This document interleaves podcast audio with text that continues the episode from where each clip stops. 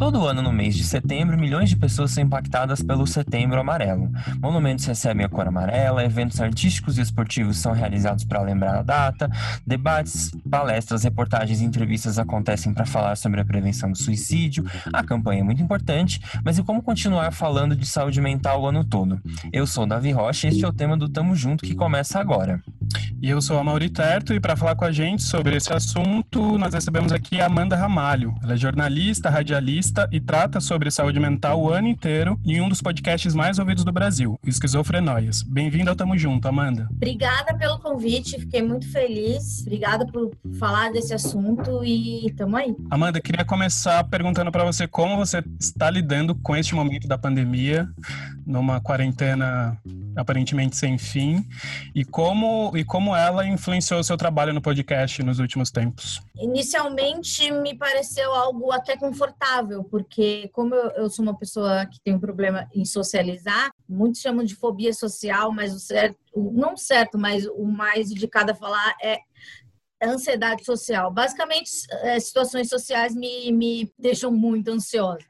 E, e como isso foi cortado né, com o advento da pandemia, para mim foi, foi até mais fácil, eu acho, que para algumas pessoas que tinham mais vida social ou tinham que sair mais de casa do que eu. É claro que oscila bastante, né, os momentos, né, porque a gente vê as notícias e isso e as notícias nunca colaboram assim.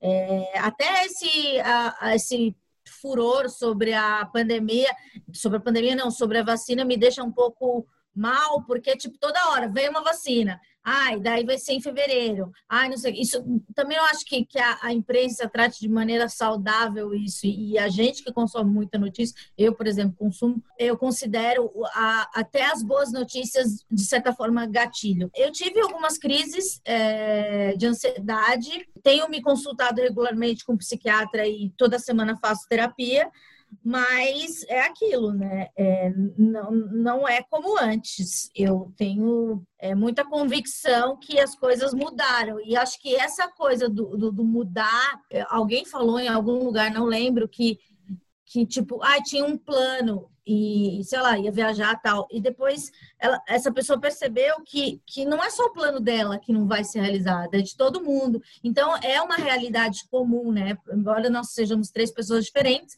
a gente tem uma, uma coisa em comum.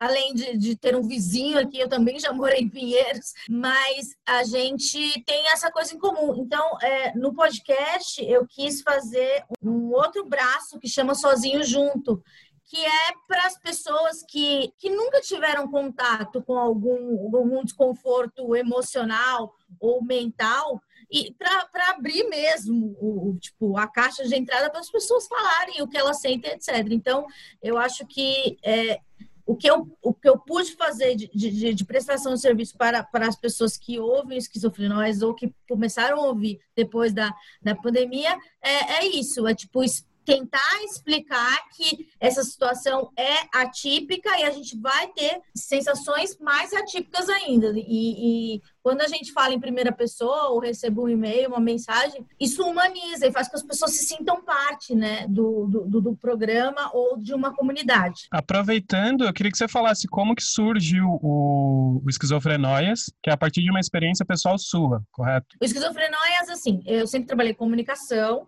e há três anos me chamaram para fazer um podcast. Ah, a gente gosta de se, se comunica, etc, etc.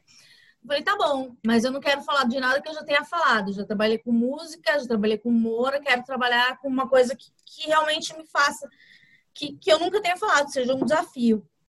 Daí, no final da reunião, eu falei, gente, tem uma coisa que me interessa, mas eu não sei se interessa, se interessa para outras pessoas. Saúde mental, porque eu tenho um histórico, eu tenho um diagnóstico, hoje eu tenho 34 anos, com 16 anos eu recebi um diagnóstico, mas já sofria desde a infância, foi tudo muito difícil de achar a resposta. E, e eu sempre fui aquela pessoa com, com os links sobre saúde mental, sobre pesquisa, etc. É uma coisa que me interessava porque é uma coisa minha, sabe? É genuína. Eu achei que as pessoas não iam se interessar sobre, é, sobre o tema. Eu sempre me achei um pouco chata por gostar desse assunto. E quando eu percebi, eu fui gravando o programa e, e eu fiz uma, uma manobra de, de, de né? Eu falei, ó, eu vou gravar 12 episódios sobre saúde mental. Se as pessoas não gostarem, eu começo a falar de, sei lá, hortaliça. Vai ser o meu programa. E daí eles falaram assim. Só que, no, acho que já no terceiro, quarto episódio, eu, eu começo a receber uns e-mails na verdade, assim, eu tinha uma frente. É, quando o programa foi pro ar, assim, já estava no segundo, já estava no quinto, isso. Eu comecei a receber mensagens das pessoas falando: Meu, muito legal, não sei o quê, é sobre mim, é sobre mim, é, é, é o que eu precisava, etc.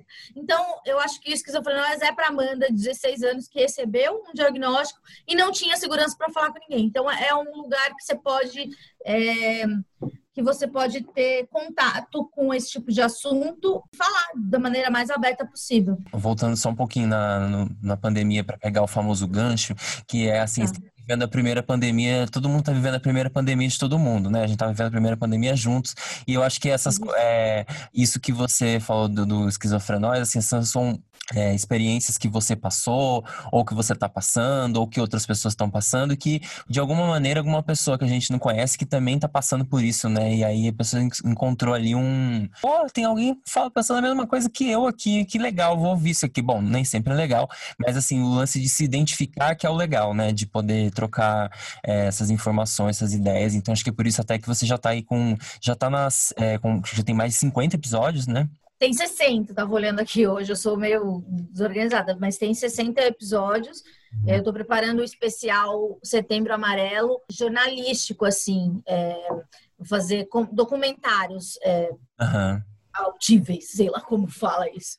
Vão ser três episódios, então tô, tô fazendo mais como uma reportagem. Então tô fazendo coisas que eu nem lembrava que eu sabia fazer. Mas tá, tá ficando bem legal. O quão importante esse tipo de mobilização, né? Assim, eu percebo que a cada ano que passa, ele vai ficando mais, digamos, popular. As pessoas vão falando mais sobre o Setembro Amarelo e não só sobre a questão da prevenção de suicídio, né? Acabam que outras pautas também estão entrando e eu acho que está indo para um caminho bem interessante. Claro que a gente, né, como estamos abordando aqui, é legal falar disso o ano todo, mas é bom também ter esse momento de chamar atenção, né? Sim, eu acho importantíssimo. Eu sempre falo que saúde mental é saúde, mas por enquanto é, a gente tem que separar, infelizmente, para receber esses holofotes, etc. O Setembro Amarelo ele tem uma importância absurda, né? Porque é quando as pessoas elas voltam os olhos para esse assunto. Mas é, é bom ver que, que a pauta toda, toda centralizada nisso,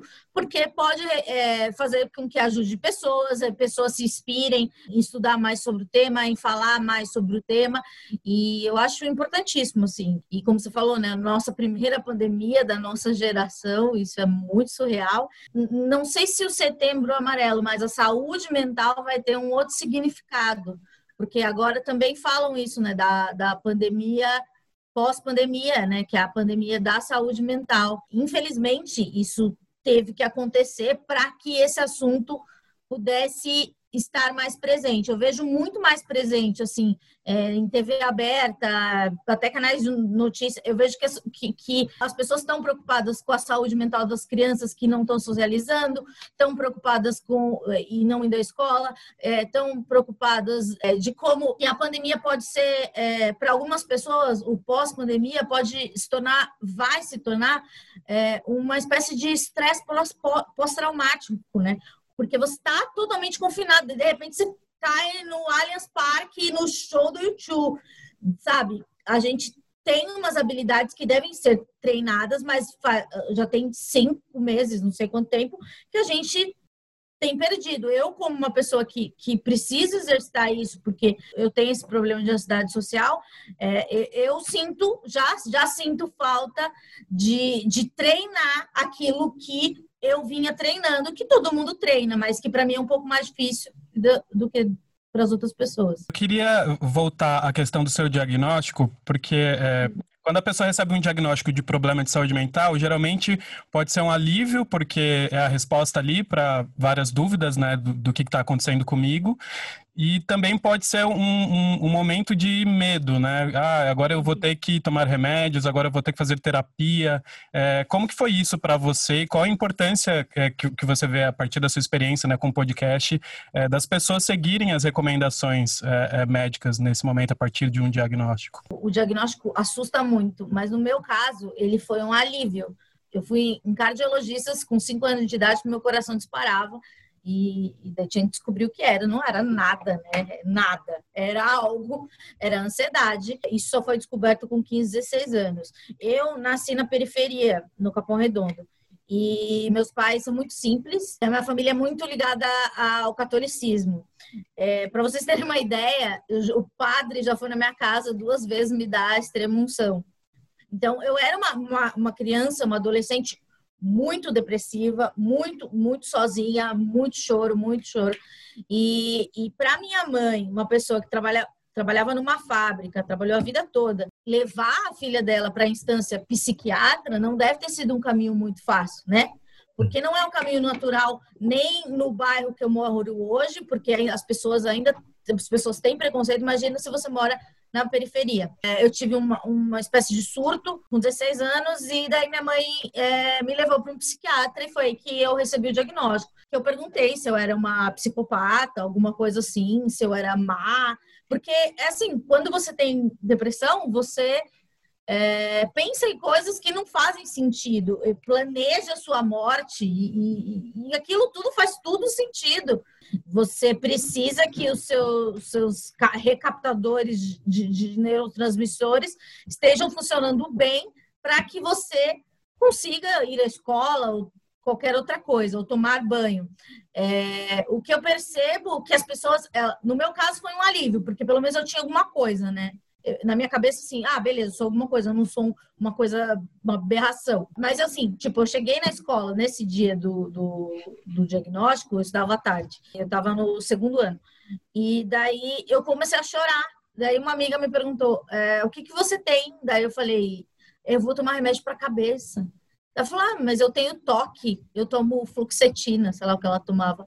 Daí eu falei, nossa, e ela tem amigos, e ela nem é tão triste que nem eu, né? Porque eu era muito triste, chorava muito.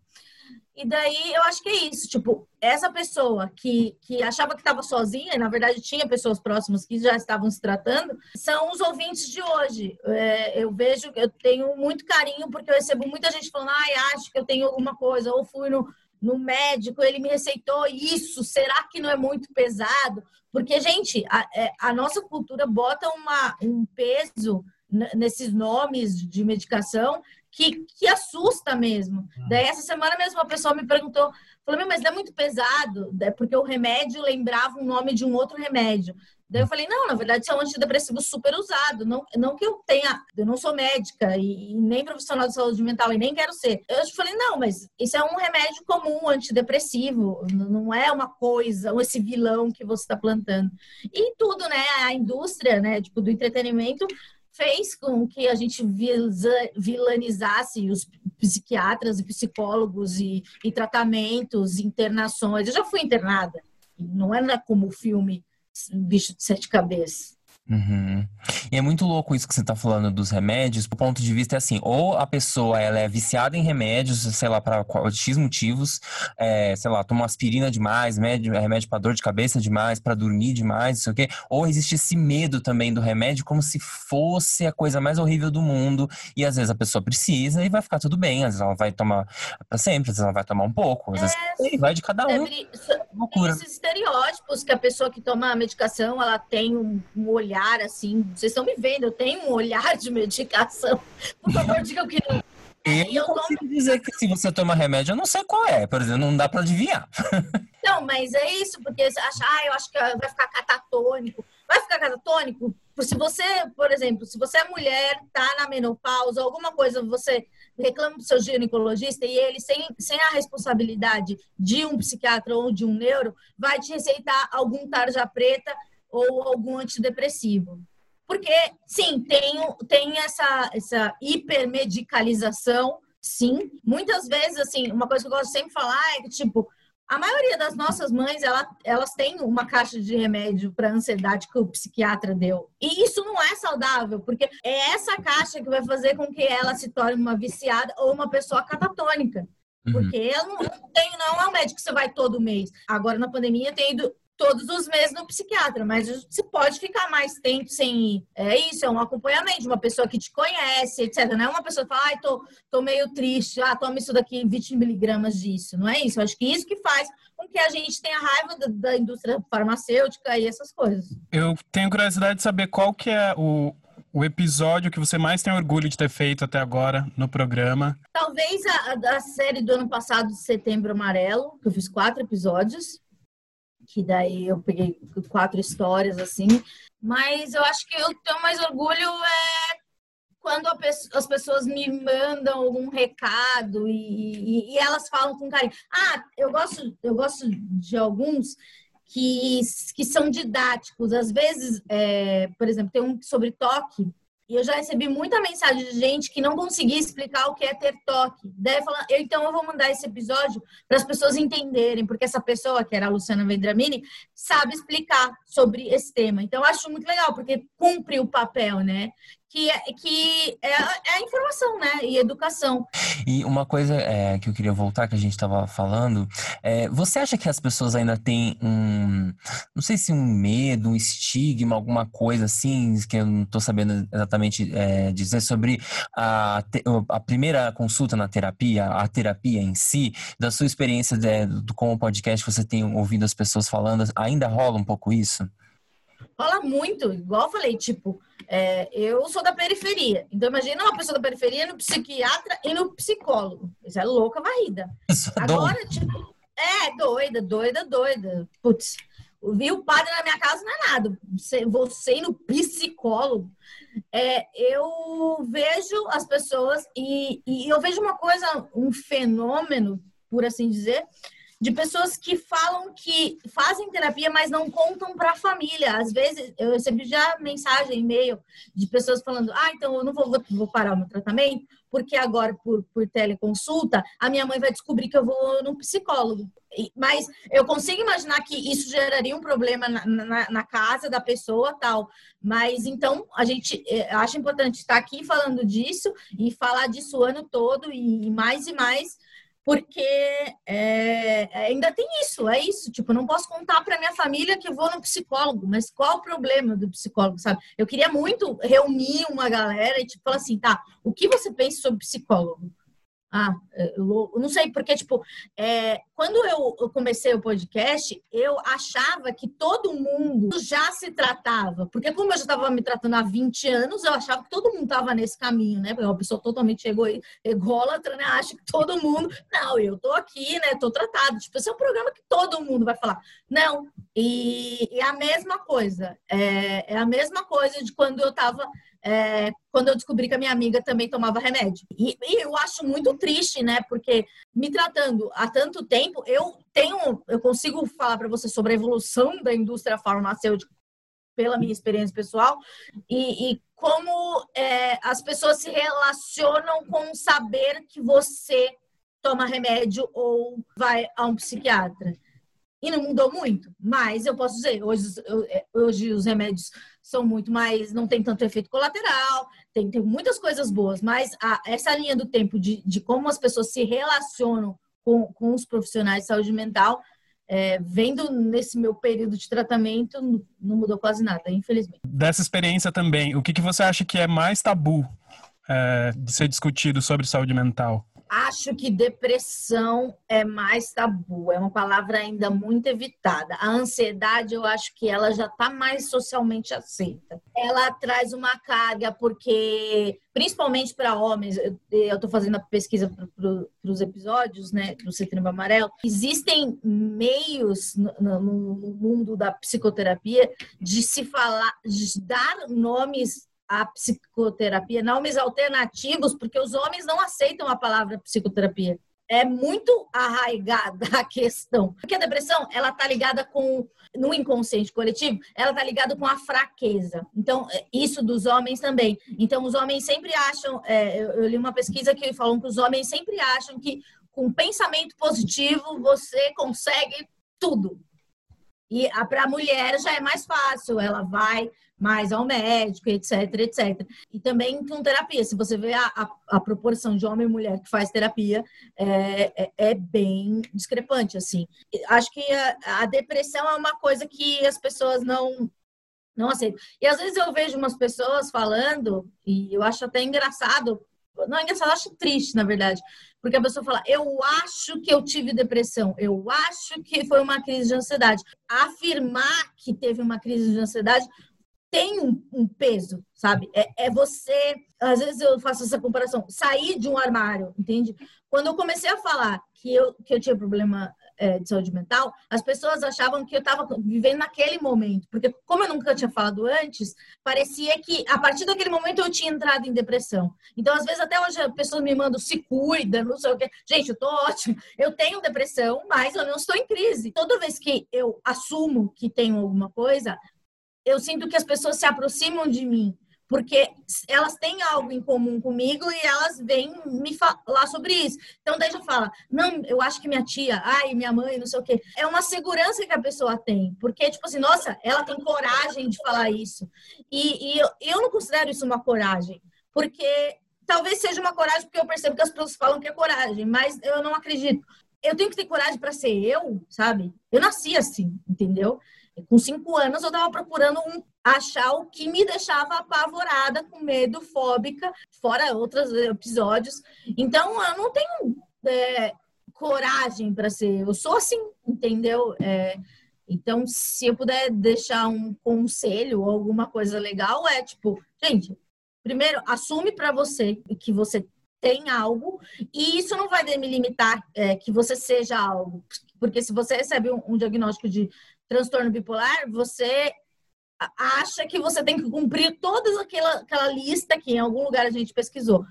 Não, não é isso. Você não tem que gabaritar nada. Você tem que é, fazer o tratamento correto e fazer com que as crises se espaçam, se espassem e muitas vezes passa é, anos sem, sem ter crises e é, é muito legal se tratar, juro. Quando eu comecei a me tratar certo, era simples, mas tem toda uma resistência, eu já morei com uma amiga e ela falou assim: Não, eu falei, ah, meu terapeuta tá com depressão. É, falou que eu tô com depressão. Não, você não tá com depressão. E se eu tivesse, eu tava.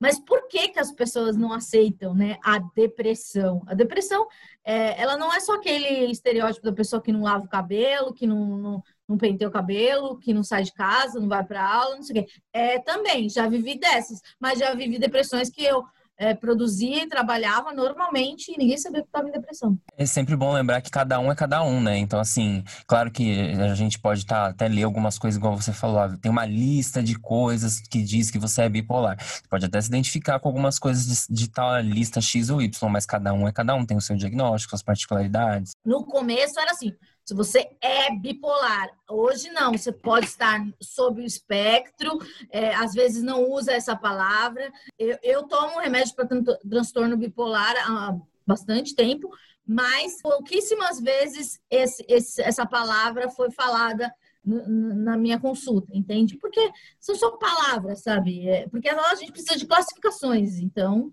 é mais cuidadoso o, o, o jeito que, um, que, os psiquiatras falam do, dos diagnósticos, etc. Até porque é isso, né? Tipo, os homens não aceitam a palavra psicoterapia. Queria falar sobre a questão do suicídio. Assim, você já abordou o tema no episódio algumas vezes. O Setembro Amarelo também é sobre, é, principalmente sobre isso. Como você vê a abordagem assim da, da mídia tradicional para esse assunto? Teve um tempo que não se falava disso, que era um tabu, uma, uma espécie de regra velada do jornalismo até que nos falava. Uhum isso, para que não servisse de exemplo, sei lá se uhum. tal.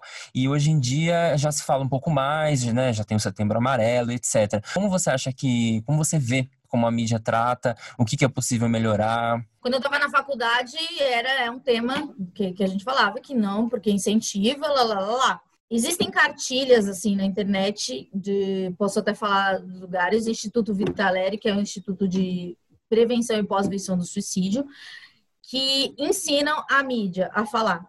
É, cometer suicídio não é certo falar. Uhum. Porque cometer dá uma ênfase positiva para uma atitude errada.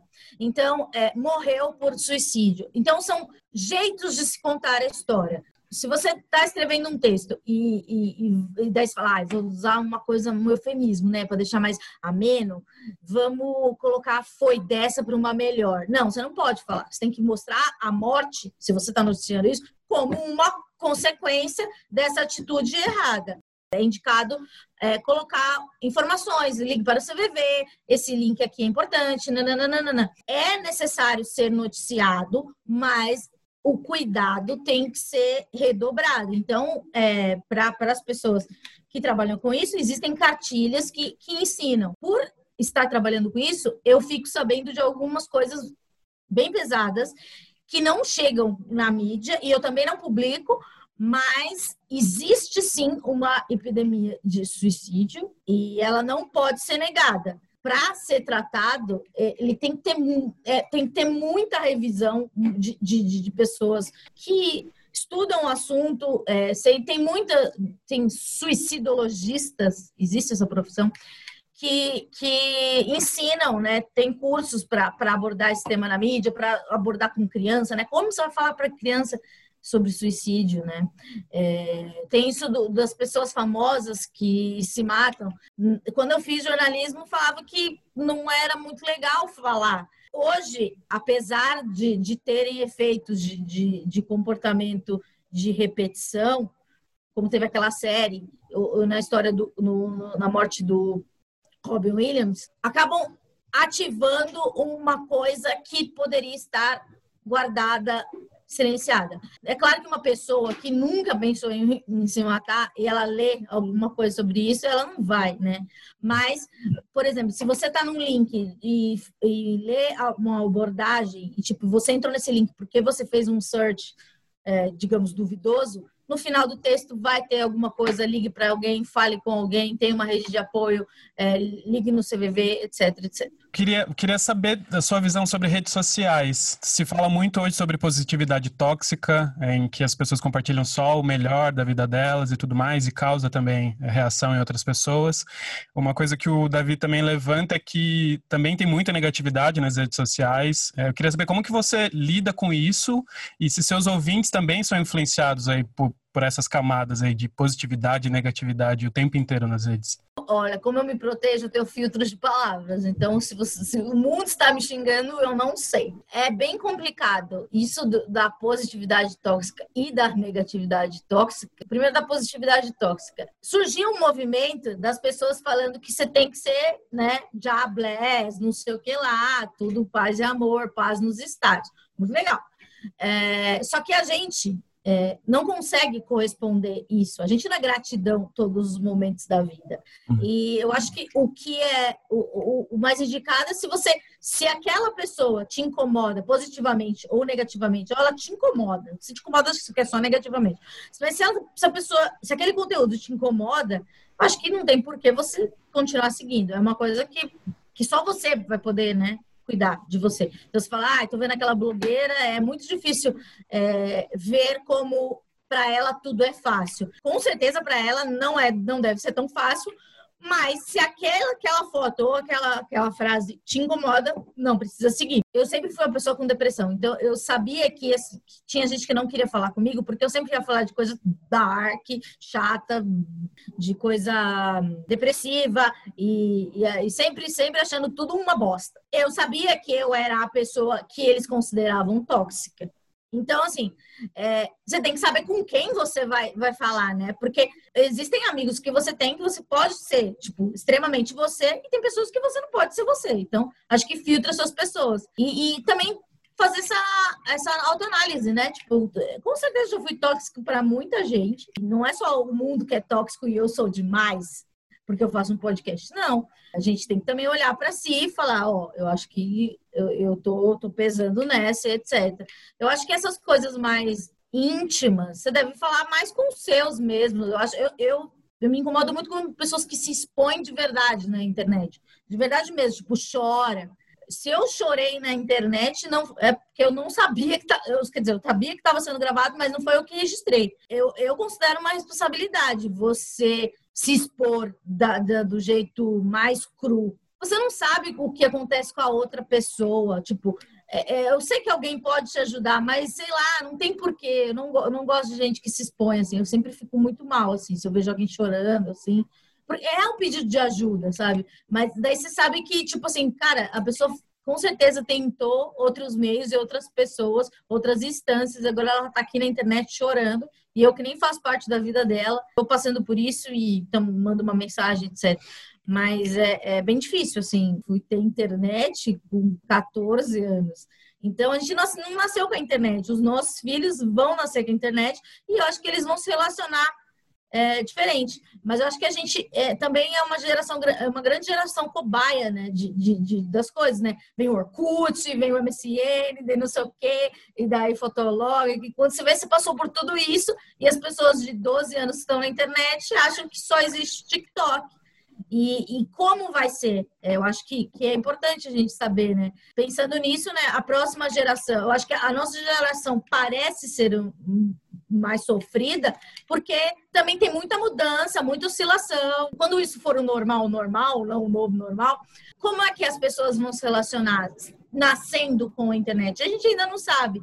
A gente é muito das cavernas ainda nesse sentido essa coisa da negatividade, assim, que eu, eu sempre lembro também, porque eu, eu entendo a coisa da, da pessoa que vê tudo muito positivo, muito legal e fica incomodada, mas também às vezes eu vejo umas coisas, assim, tipo, sei lá, a pessoa faz uma, uma, uma, um tweet irônico aqui de uma coisinha que deu errado. Faz parte da vida de todo mundo, dá risada e tal e tal. Daqui a pouco, depois do centésimo tweet, negócio que deu errado de novo na vida da pessoa, eu penso assim, gente, mas não era melhor a pessoa cuidar disso em vez de ficar, de, sei lá, já são, estamos aqui há muito tempo a pessoa tá falando essa coisa triste aqui, deixa de ser um momentinho de. É aquele roleta do unfollow, né? É, deixa de ser aquele momentinho de tristeza que você dá uma risadinha e começa a virar um problema, né? Aí que eu acho, não sei se esse termo negatividade tóxica existe, posso estar inventando aqui, seria uma honra inventar um termo na internet.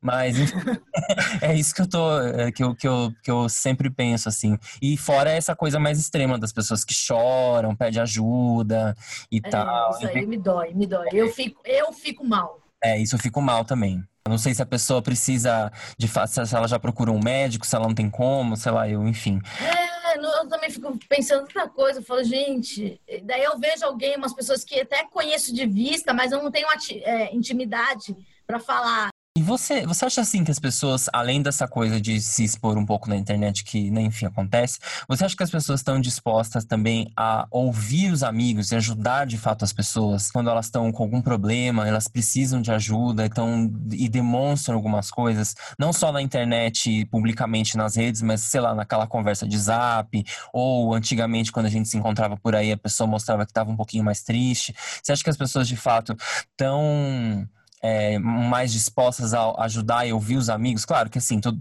chega uma hora que a pessoa precisa de uma ajuda médica, mas também sim. uma rede de apoio é legal e tal. Você acha que as pessoas estão mais dispostas para isso? Olha, eu acho que sim. É, é, quando começou essa coisa do Setembro Amarelo, não sei exatamente que ano foi, e daí era um movimento que as pessoas abriam as suas DMs, os seus inbox, para você ouvir muito legal, tipo, mas não, não adianta só em setembro. Mas esse foi para mim é a primeira imagem, né, o primeiro signo do setembro amarelo. Eu acho que como a pandemia ela aproximou as pessoas que elas real, que realmente têm afinidade, tipo até amigos que não eram tão próximos, vocês têm falado mais. É, eu acho que hoje a gente tem a oportunidade de falar: Oi, tudo bem? Não, porque nenhuma vez na nossa vida a gente falava oi, tudo bem? Não, é sempre oi, tudo bem? tudo e você. Hoje é, é, aceitável, porque tem uma pandemia, você falar que não está tudo bem, porque possivelmente seu salário diminuiu, porque você vai ter que tirar o seu filho da escola paga, porque o seu filho não consegue, não tem internet é, é, para acessar a, a, a, aula, e tem milhões de problemas realmente factíveis que, que, que dão a chancela da gente falar não está tudo bem. Eu acho que, que isso é, é um legado, vamos dizer, positivo da pandemia. É tipo ser mais sincero consigo mesmo e com os outros, porque não tá tudo bem. E, e às vezes tá. Então a gente fala quando tá e quando não tá. Então eu percebo que tem, as pessoas elas elas se juntaram mais com as pessoas que elas realmente têm afinidade e aquelas pessoas mais assim que é do rolê e tal, fica pro quando o rolê voltar, que não faz falta de nenhuma, assim. Eu vejo pessoas ficando tristes porque, sei lá, eles esperam algo de um amigo, porque o amigo estudou com ela desde a primeira série. E, e sei lá, eu, eu tento também levar isso para o podcast, que assim, que não é porque a sua pessoa é seu parente ou seu amigo desde a quarta série, que vocês vão andar juntos. E, e, e não sofra por isso, porque os caminhos, eles, né, eles vão se separar em algum momento e se juntar em outro. Mas eu vejo isso, que as pessoas, elas, elas tem uma, uma carga de importância nas pessoas da vida que eu acho que é, é, é, pesado, não precisa, porque às vezes a pessoa não quer fazer mais parte da sua vida. E você fica insistindo, daí vira uma tal da relação tóxica, porque é uma pessoa que não quer ter uma relação. Nem tô falando de, de relação amorosa, tô falando de amizade. É, é a pessoa não quer isso, sabe? Tipo, você, você conta lá o seu caos pro amigo, tipo, fala, meu, tá foda, não sei o que, não sei o que lá, meu trampo, não sei o que, já rolou umas demissões, não sei o que. Às vezes a pessoa não quer ouvir isso. E você tem que entender que não é com aquela pessoa que você vai falar. Existem outras pessoas que podem te ouvir, existe o um psicólogo também. É, se você percebe que, que o seu amigo fecha a porta, entenda. É natural, é natural. Tipo, a gente não fica para sempre todas as pessoas. Eu não quero ficar pra, perto de todas as pessoas que passaram pela minha vida sabe? É, existem períodos, e, mas isso, isso me chama bastante atenção. As pessoas, elas, elas tentam muito querer algo de alguém que elas esperam algo, e às vezes alunos só trocam, isso decepciona. A importância também da terapia, né? Para você ter noção dos limites aí entre as pessoas e você.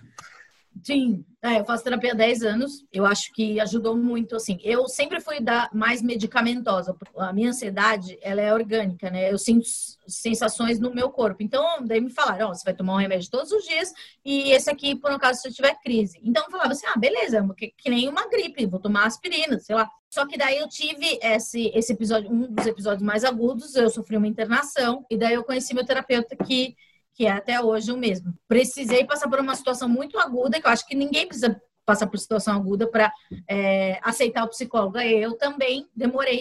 Porque eu tentava falar, falar com os psicólogos, eu achava chatíssimo. Eu falava, meu, meu doença, minha doença é física. Embora não tenha uma mancha é, e não saia na radiografia, eu sei que é físico. Hum. Mas, é, e o remédio, ele te ajuda a perder esses sinais físicos, mas tem toda uma coisa de comportamento, como, como minha família é, se relacionava, como eu relacionei com as pessoas, o que eu espero das pessoas, e isso o remédio não dá.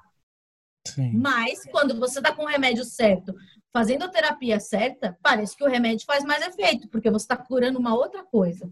Uhum. Amanda, é, eu queria inclusive também falar sobre a questão de, de acesso a tratamento. Uhum. Você falou aí também da sua origem pobre, e aí você uhum. conseguiu aí fazer tratamento faz há, mais de 20 anos.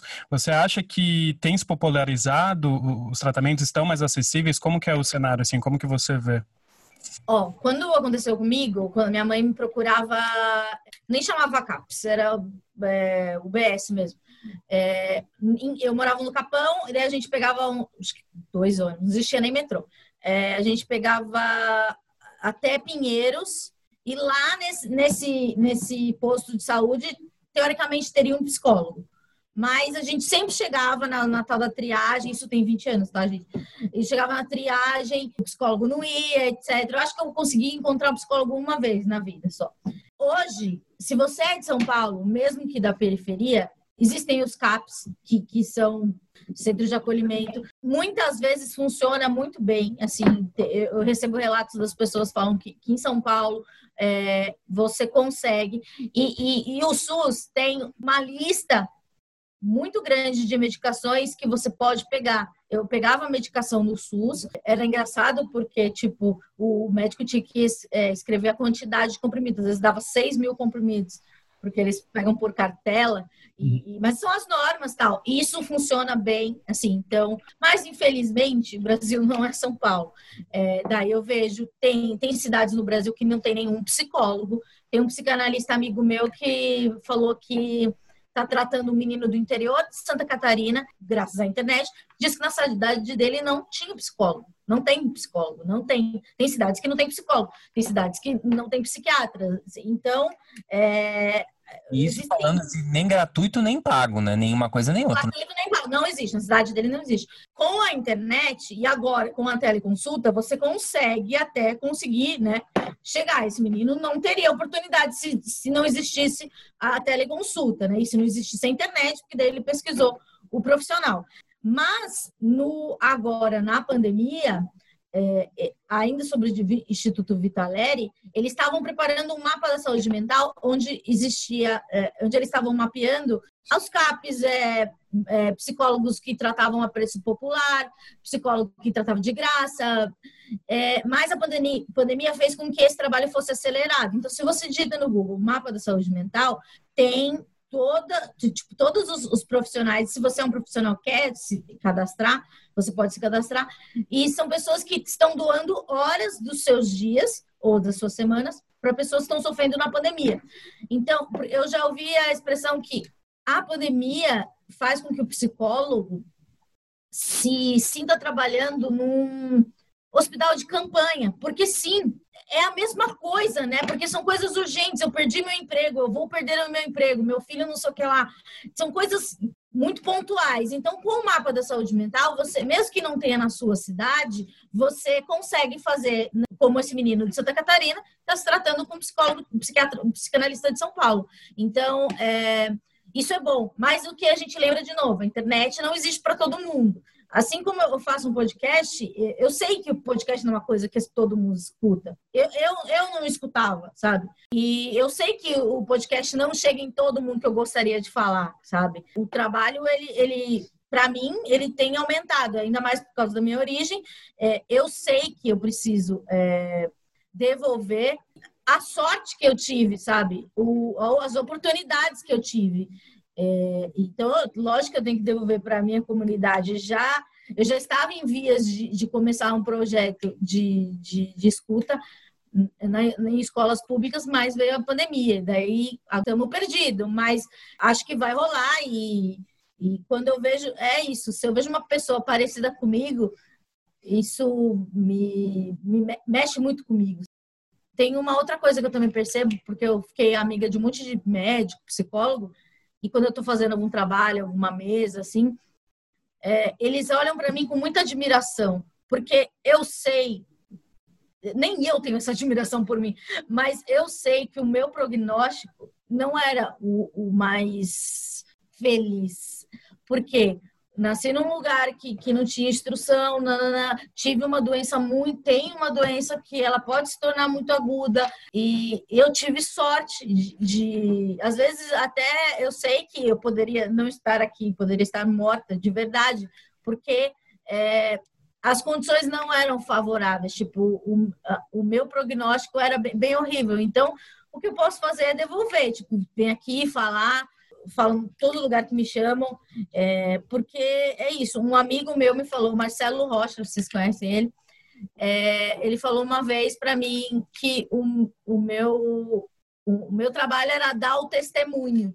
E é isso, eu tipo, vou contar a minha história e falar, gente, vocês não precisam ser internados, não precisam demorar para acreditar em psicólogo, porque eu já passei por isso. Então, sigam, tem links aí, vocês podem é, achar um caminho bem glorioso para as coisas que vocês sofrem. Você pode dar mais detalhes sobre esse projeto que acabou ficando aí no momento de espera, até para inspirar ah, pessoas é. que estão ouvindo a gente? Eu queria ir em escolas públicas e falar sobre saúde mental do jeito que eu sei falar de saúde mental, porque aproximando, falando que a saúde mental é saúde, etc. É mais de conversa, etc. Porque o caminho para cura ou para melhora só vem com a fala. Ela não, não, não, não, não é como eu acreditava que era só o remédio. Não, é o remédio e a fala. E você tem que se ouvir. E se ouvir uma pessoa, tem que é meio isso, dá o testemunho, fala e, e,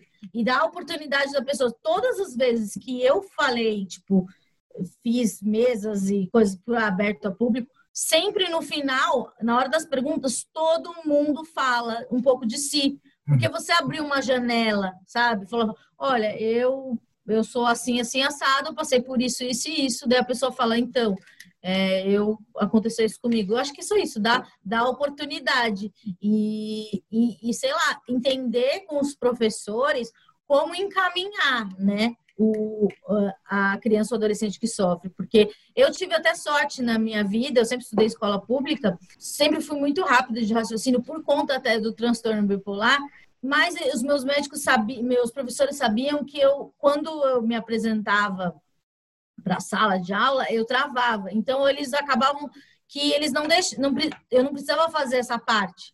Porque para mim eu chorava, eu tremia, parecia que eu não sabia o conteúdo. Então eu tive a sorte de ter professores que falaram: não, tudo bem, a Mandinha ela vai, ela sabe. E eu lembro de professores que tentavam me ajudar e tentavam me ouvir, sabia que eu era é, um pouco mais sensível. E, e isso é muito importante, né? Que você tem uma, uma criança ansiosa e, e, eu acho uma coisa mais triste que tem uma criança com depressão, uma criança que, que pensa em morte o tempo todo. Não é, não é nada infantil, né? Não é esse universo que, que a gente quer para uma criança. Eu acho que é isso também, ensinar os professores e, e sei lá, encaminhar para os profissionais, mas a, a criança ou adolescente tem que se sentir acolhido, não obrigado. Porque eu já também já me senti obrigada a, a me tratar para agradar as outras pessoas. Mas eu tenho mais dois projetos, estou escrevendo um livro, que também acho que vai chegar em mais pessoas. No meu plano, ele tem, ele tem uma estética adolescente, jovem adulto. Então, acho que já vou conseguir chegar numa outra galera que não é do podcast. E, e também uma série que, de vídeos que eu não posso falar ainda, mas vai ser, tipo, uma pessoa muito incrível e eu não posso falar. Vem Olha, aí, vem aí. Vem aí. É, tô me sentindo aquelas pessoas do Big Brother. Quais os seus planos? O quê? É um projeto Mas, novo aí. É, eu tenho um projeto, exatamente. Mas é real, esse projeto, ele vai ser muito bonito, assim. É, o Esquizofrenóias vai se tornar uma série de vídeos e eu não posso falar isso. Ansiosos não guardam segredo. Então, por favor, gente, se você tiver um segredo, nunca me conte. Eu não consigo. Eu fico, ah, eu não posso saber de nada e sem passar. Eu sou, eu sou esse tipo de pessoa. Amanda, foi muito legal o nosso papo. A gente podia ficar mais um tempão aqui conversando. É, mas, enfim, eu queria que você deixasse onde, onde que nossos ouvintes te encontram nas redes sociais. Acho que muita gente já te conhece, mas para quem não te conhece ainda, como que o pessoal te encontra?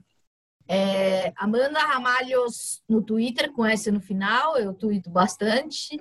É, no Instagram, Amanda Ramalho. E Esquizofrenóias é, em todas as redes, é, Insta e Twitter também ou esquizofrenóis.com. Daí você pode ouvir o programa no, no seu agregador favorito eles são separados por tema. Mas é importante dizer que, apesar de não. Eu não consigo colocar tudo que aconteceu no episódio no, no, no título, né? Porque daí a pessoa me pergunta: você tem um episódio sobre é, medo de, de tomar banho? Não, mas em algum momento de algum eu falei sobre isso.